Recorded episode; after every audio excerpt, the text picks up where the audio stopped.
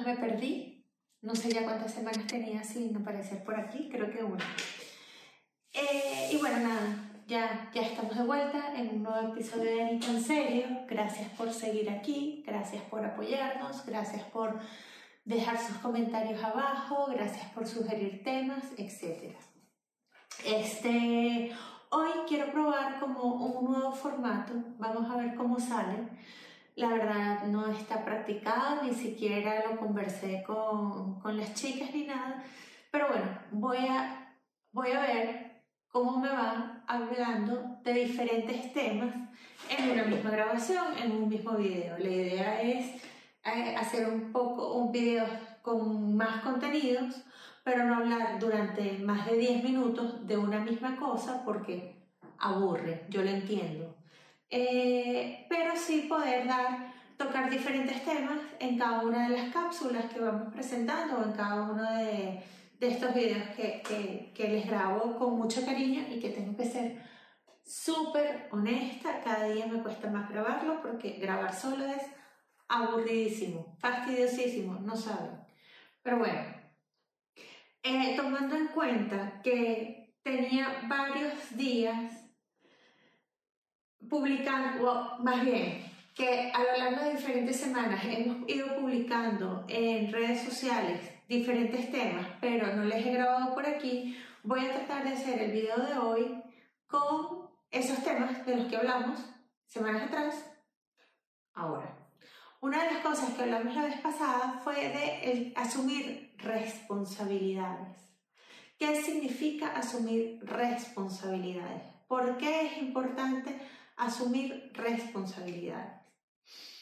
A ver, lo primero que hay que diferenciar es que no es lo mismo asumir responsabilidades que echarnos la culpa o culpabilizar a los demás.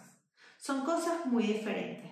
Cuando nosotros asumimos responsabilidades de nuestras acciones, lo estamos haciendo de forma consciente, estamos tomando en cuenta qué cosas pudimos hacer diferentes, qué cosas, en qué cosas acertamos, hay un aprendizaje.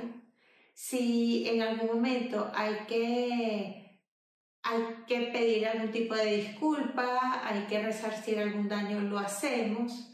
Eh, y eso forma parte de nuestro crecimiento personal y eso nos convierte en adultos responsables. Culpabilizarnos o culpabilizar a los demás realmente es, es un juego peligroso, porque cuando nos culpabilizamos decimos, es que por mi culpa, no sé, por mi culpa perdí el trabajo. Te estás poniendo una responsabilidad que no te corresponde, estás dejando de reconocer las cosas que pudiste haber hecho bien y probablemente hubieses hecho lo que hubieses hecho, igual eso iba a suceder. Y ahí no hay aprendizaje, no hay aprendizaje. Ahí lo que termina viendo es como castigo. Entonces, eh, nos quedamos en, en, en, ese sentimiento negativo, nos quedamos en, en esa sensación de fracaso, eso lesiona nuestra moral, nuestra autoestima, nos vamos convirtiendo en personas cada vez más inseguras y así no avanzamos en la vida. Otra forma de no asumir responsabilidades es al momento de tomar decisión hacer lo que los demás nos digan y no hacer lo que nosotros realmente queremos hacer o consideramos que es lo correcto realizar. Y esto es una posición también muy cómoda porque al final, si las cosas salen mal, la culpa no es mía, la responsabilidad no es mía. Y ahí, más allá de poner la responsabilidad en el otro, también culpabilizamos al otro. Es que si tú no me hubieses dicho que yo hiciera tal cosa, no lo hubiese hecho. Y no, hay decisiones en la vida que nos corresponden a nosotros. Y la mejor manera de tomar decisiones es intentar evaluar el panorama completo, evaluar los pros, evaluar los contras, ver si tomamos una decisión determinada, cuáles son las consecuencias negativas y si estamos dispuestas a asumirlos, ver qué podemos ganar y en base a ese criterio y con un objetivo claro, de forma responsable, tomar una decisión y bueno, y que pase lo que tenga que pasar. Generalmente, cuando hacemos las cosas de forma consciente, tomamos nuestras precauciones y en base a eso o en función de eso, eh, tomamos una decisión, por lo general, las consecuencias suelen ser buenas, aun cuando las cosas no salgan como esperábamos que salieran. Entonces, con el tema de asumir responsabilidades, lo primero es diferenciar responsabilidad de culpa. La responsabilidad te permite sentirte en control de la situación, te permite sentir que tú puedes gestionar esa situación. La culpa te pone en papel de víctima, te minimiza y de alguna manera te invalida ante la posibilidad de resolver X situación por la que pudieras estar pasando. Además, eh, luego te hace sentir inseguro, te hace sentir incapaz. Eh, con el tiempo te vas a ir dando cuenta que no eres capaz de tomar decisiones por ti solo, que generalmente terminas haciendo lo que los demás te dicen y no lo que tú quieres. Y aquí el riesgo más grande de todo esto es perdernos a nosotros mismos, llegar a un punto en el que no sabemos qué es lo que queremos, en que no podamos o no somos capaces de diferenciar entre lo que queremos hacer y lo que sentimos que tenemos que hacer. Y eso nos lleva a una cadena de eventos desafortunados que se traducen en insatisfacción crónica. Hablando de insatisfacción crónica, otro tema que tocamos justo la semana pasada fue el tema de las comparaciones. Miren, si hay algo que es realmente injusto, exageradamente injusto con nosotros y con los demás, es compararnos.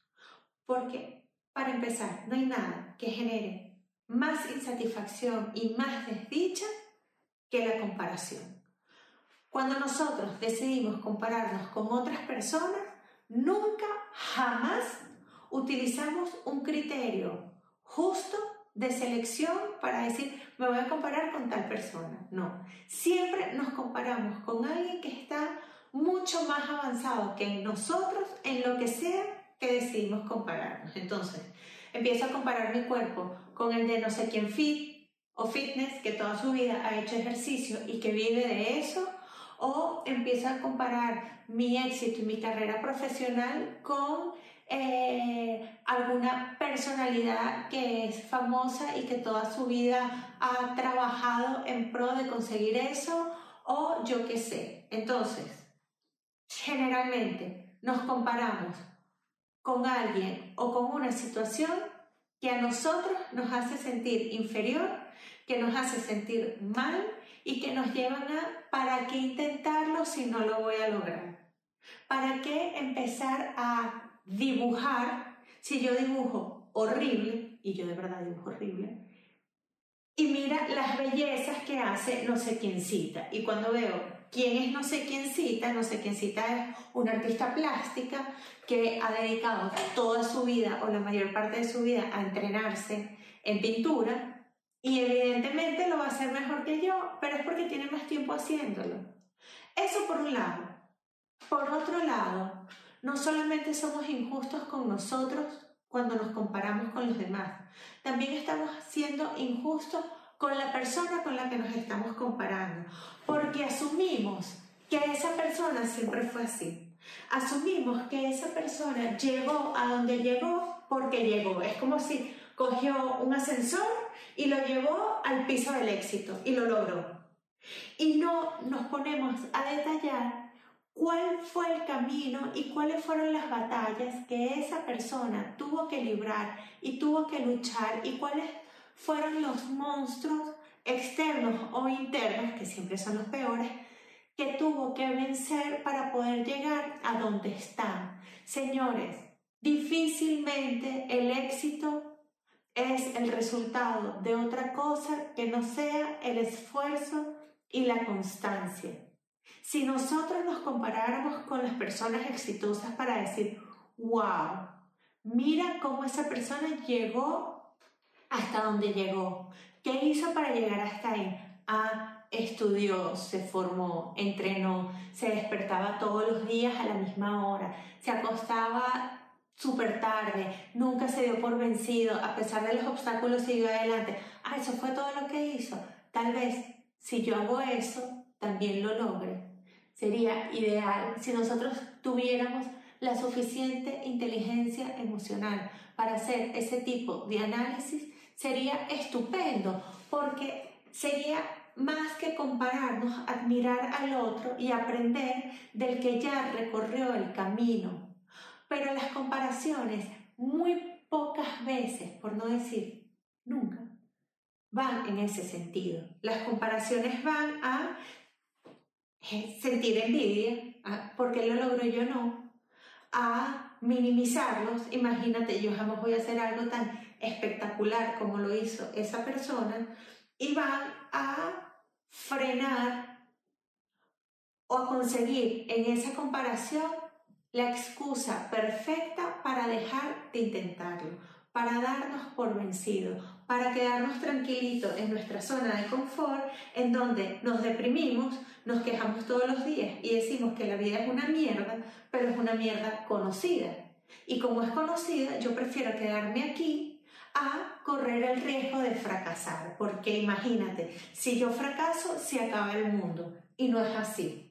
Resulta que si en el camino del aprendizaje y en el camino del crecimiento y en el camino hacia el éxito, en algún momento nos derrumbamos, fracasamos, nos equivocamos, lo que hay que hacer es, vuelvo con el tema anterior, tomar responsabilidad de lo que hicimos, repasar qué cosas hicimos bien, qué prácticas mantenemos, qué prácticas desechamos y qué prácticas mejoramos o integramos y lo seguimos intentando, intentarlo, intentarlo, intentarlo hasta alcanzarlo.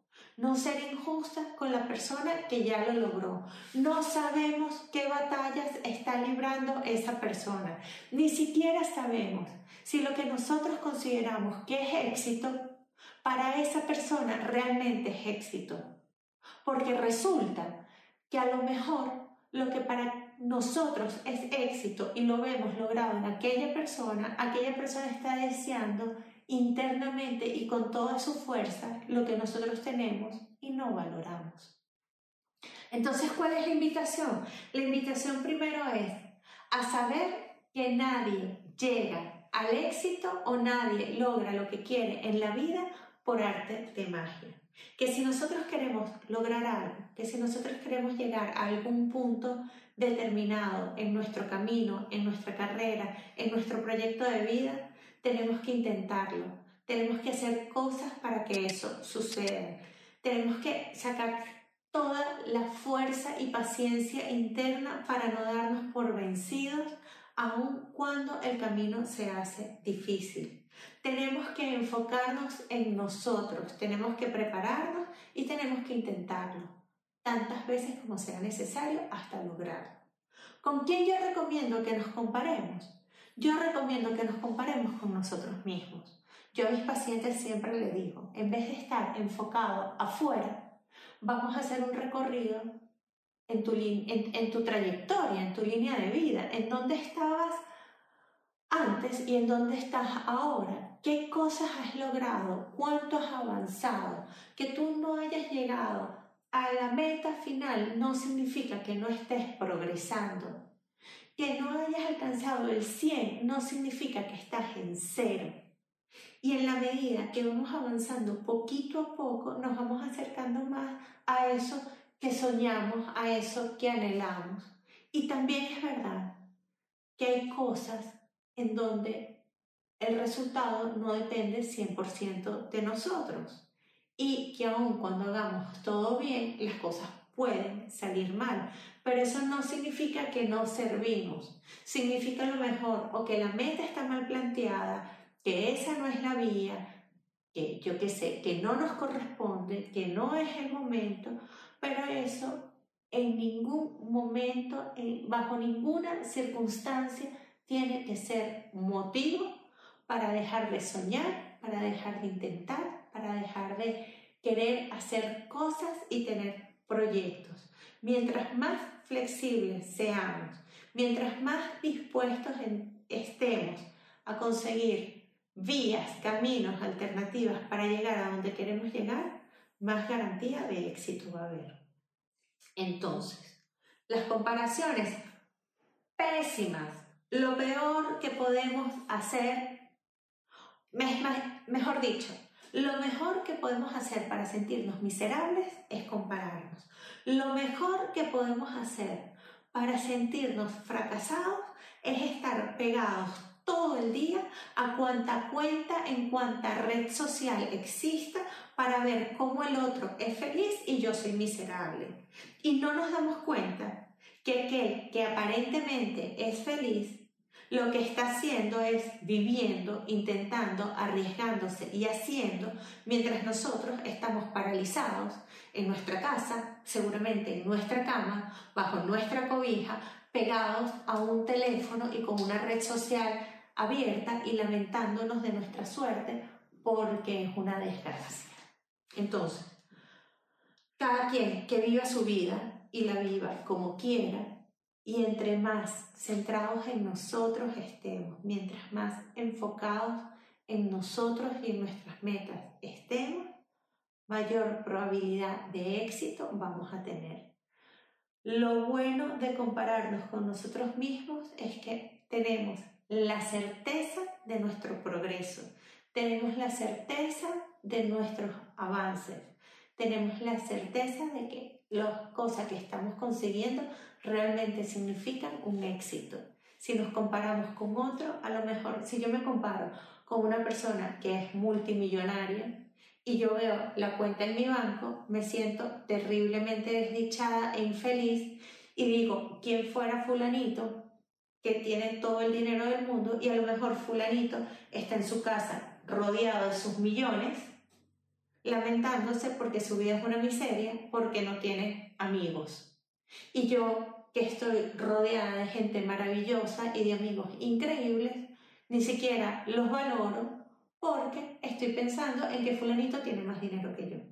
¿Qué sería lo ideal? Olvidarme de él y de su desdicha, enfocarme yo en hacer más dinero y en valorar también las cosas buenas que tenemos y las cosas por las que pudiera estar dando gracias en vez de estarme lamentando por lo que todavía no he conseguido. Vamos a agradecer lo que tenemos y vamos a trabajar por, por conseguir lo que aún nos queda por conseguir. ¿De acuerdo? También vamos a aprender a perder cuando nos toque perder. Y hablando de perder cuando nos toque perder, me voy a meter en el tema que vamos a tratar esta semana en Instagram. Vayan corriendo a la cuenta de Instagram a seguirme, a apoyar las publicaciones, a comentar también por ahí y a comentar por aquí. ¿Qué piensan de lo siguiente? ¿Qué piensan ustedes de volver con su ex? ¿Es una alternativa? ¿No es una alternativa? ¿Funciona? ¿No funciona? ¿Vale la pena? ¿No vale la pena? ¿Vuelvo con mi ex o no? Quienes tienen rato escuchándome y quienes tienen rato conociéndome saben que cuando yo hago este tipo de preguntas, la respuesta siempre es la misma. Depende. Cada quien toma sus propias decisiones y cada caso es único, es particular. No hay una fórmula eh, mágica que le funcione a todo el mundo. Ciertamente, hay parejas que en algún momento deciden separarse o se separan por circunstancias y luego la vida los vuelve a juntar y lo vuelven a intentar y funcionan. Generalmente las parejas que funcionan, funcionan porque asumieron responsabilidad, aprendieron del pasado y decidieron hacer las cosas diferentes. Si hay un proceso de reflexión, de aprendizaje, de, crecimiento personal, probablemente la pareja, una pareja que lo vuelve a intentar, esta vez pueda lograrlo. Pero si no hay conciencia de los errores que cometimos en el pasado, Si ninguno de los dos se trabajó para hacer las cosas diferentes, probablemente la razón por la que terminaron la primera vez va a ser la misma por la que van a volver a terminar la segunda, la tercera, la cuarta y la quinta. Muchas veces lo que nos hace volver con nuestro ex no es necesariamente eh, la conciencia o, o el hecho de saber que esa persona que formó parte de nuestra vida realmente es una persona que, que, queremos que esté y es una persona que nos va a hacer crecer y es una persona que queremos mantener eh, por el resto de nuestra vida. O sea, mantener en nuestra vida, mantener con, con quien queremos crecer y formar una familia. A veces las razones por las que la pareja vuelve es por echarse de menos, por miedo a lo desconocido, por miedo al fracaso, por miedo a la comparación, en plan, ¿qué dirán? Terminaron otra vez soltera, por eh, es mejor malo conocido que bueno por conocer. Pero, por lo general, si no hay un proceso de, de asumir responsabilidades, de vamos a sentarnos, vamos a ver en qué fallamos, vamos a ver cómo lo podemos corregir, la pareja no prospera. Incluso si el aprendizaje o el trabajo o el crecimiento de profesional, el proceso de reflexión viene de parte de un solo integrante de la pareja, es posible que la pareja no prospere. En las relaciones de pareja que se rompen porque uno de los dos cometió un error y a los dos días llega la persona totalmente arrepentida y dice, que va a cambiar, que las cosas van a ser diferentes, que eso no fue así, que patatín, que patatán, que perdóname, que tal. Si esa persona realmente eh, no hizo un trabajo profundo para resolver lo que hayan sido sus conflictos. A ver, todo el mundo se puede equivocar. Si es verdad que todo el mundo, todos en algún momento nos podemos equivocar. Pero si hay un patrón de conducta que se ha venido repitiendo durante la relación de pareja hasta que llegó el punto en que ya llegamos hasta aquí, esto se acabó, no vuelve a ocurrir y nosotros volvemos con esa persona y esa persona no ha tomado realmente conciencia de su problema, no ha hecho nada para, para cambiar o para evitar cometer a futuro el mismo error, pueden volver. Es más, vuelvan con esa persona pero vuelvan sabiendo que lo va a volver a hacer. La pregunta es, si él o ella no cambió y si lo vuelve a hacer, yo estaría dispuesta a quedarme con esa persona. ¿Cuáles son mis negociables y cuáles son mis no negociables? Porque no es lo mismo terminar una relación de pareja porque uno de los dos era más desordenado que el otro a terminar una relación de pareja porque hay maltrato o porque hay manipulación emocional. Entonces, si en, el segundo caso, que evidentemente es más grave, eh, no ha habido un proceso terapéutico de por medio, no ha habido un proceso de crecimiento personal, eso no va a prosperar. Lo que está haciendo que, que que la persona haga esas promesas en ese momento es su propia desesperación, su propio deseo de recuperar eh, su objeto de deseo o su pareja, pero realmente no hay un cambio auténtico, no hay un cambio genuino, porque no hay una toma de conciencia, no, no han asumido responsabilidades, no hay un compromiso de decir, yo sé que yo fallo en estas áreas y voy a hacer mi mejor esfuerzo por hacerlo diferente esta vez y por favor ayúdame y vamos a mejorar y vamos a comunicarnos mejor para evitar cometer los mismos errores del pasado. Entonces, mi punto de vista, cada quien hace lo que quiere y yo creo que cada quien tiene que dar, tiene que dar y darse tantas oportunidades como lo considere necesario, pero también tiene que haber un hasta aquí, tiene que haber un basta voy a dar tantas oportunidades como sean necesarias, pero no voy a dar infinitas oportunidades, infinitas segundas oportunidades.